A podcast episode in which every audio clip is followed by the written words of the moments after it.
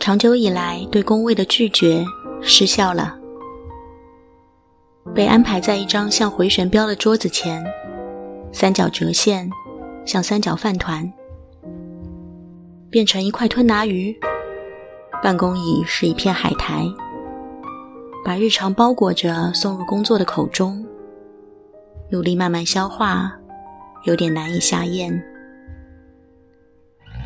还在习惯饮水机的位置，常常忘记喝水。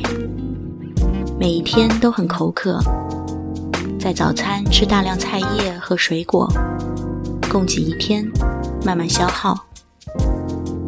结束工作时才会感到干涸，精力和水分一样被抽走。再靠一个热水澡，重新充盈细胞。还在习惯不同位置的开车路线，快速被晒黑。开高速进入黄昏、沉入黑夜的阶段，眼睛会被前车的尾灯定住，散瞳。清醒地感受到靠近危险的边缘，再把僵直的脚腕、脖子、注意力快速拉回来。坐在停滞在空中的跳楼机里，快进入睡梦前。忽然掉入洞中，手术麻药进入身体的脉络线，瞳孔散开，无法聚焦的那一秒，从边界迈入另一边。有时安全下坠，有时被拽了一把清醒过来。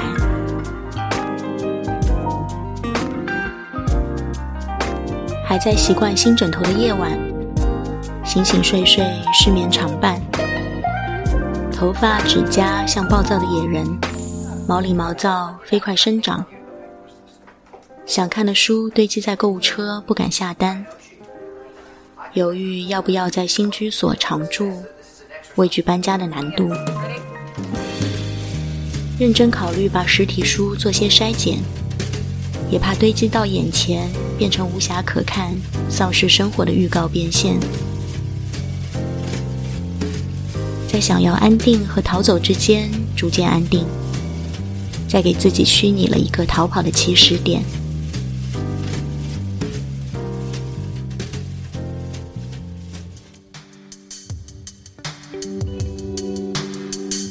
出发前在杭州看了电影，刘青云的新片超越不了当年的神探。最好的港片时代，现在的人还会不会去翻出来看？完美的遇到雷阵雨，在路边奶茶店前等待，知道雨会停，餐厅就在拐弯。不疾不徐的聊天，看看雨中的城市，眼前是蒸腾的水汽和接近晚餐时繁忙的烟火味。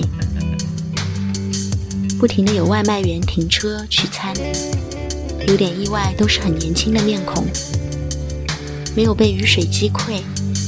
带着爽意飞驰而去，灼热的路面被雨水和用力生活的样子洗刷了一些尘埃。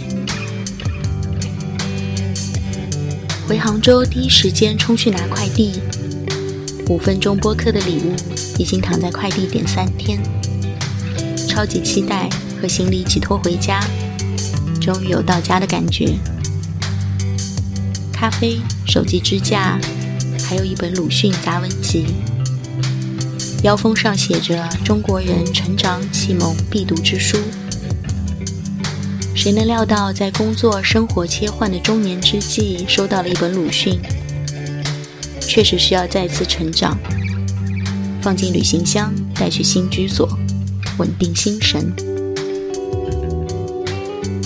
再加一本金爱烂描绘的夏天，再加一本。捅穿跟踪狂杀人事件，再下单一个投影仪，建一个安全的片单，重温以前的港片，从枪火到黑社会，指环王也放进来，连续的宏大叙事可以安心的成为背景回响，伴随入睡到醒来。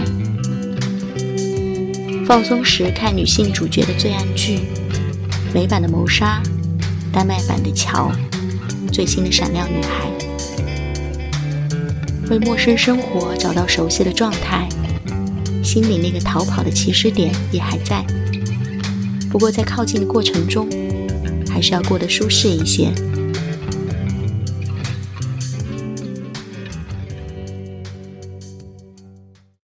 看了日历，发这期的时间应该刚好是七夕隔天。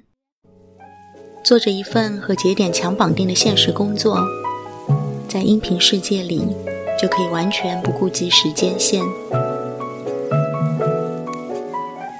既然是浪漫的夏天尾声，放一首听起来可以摇晃的曲子，希望所有人听到的时候，正好想联络的人，名字闪现在手机屏幕上面。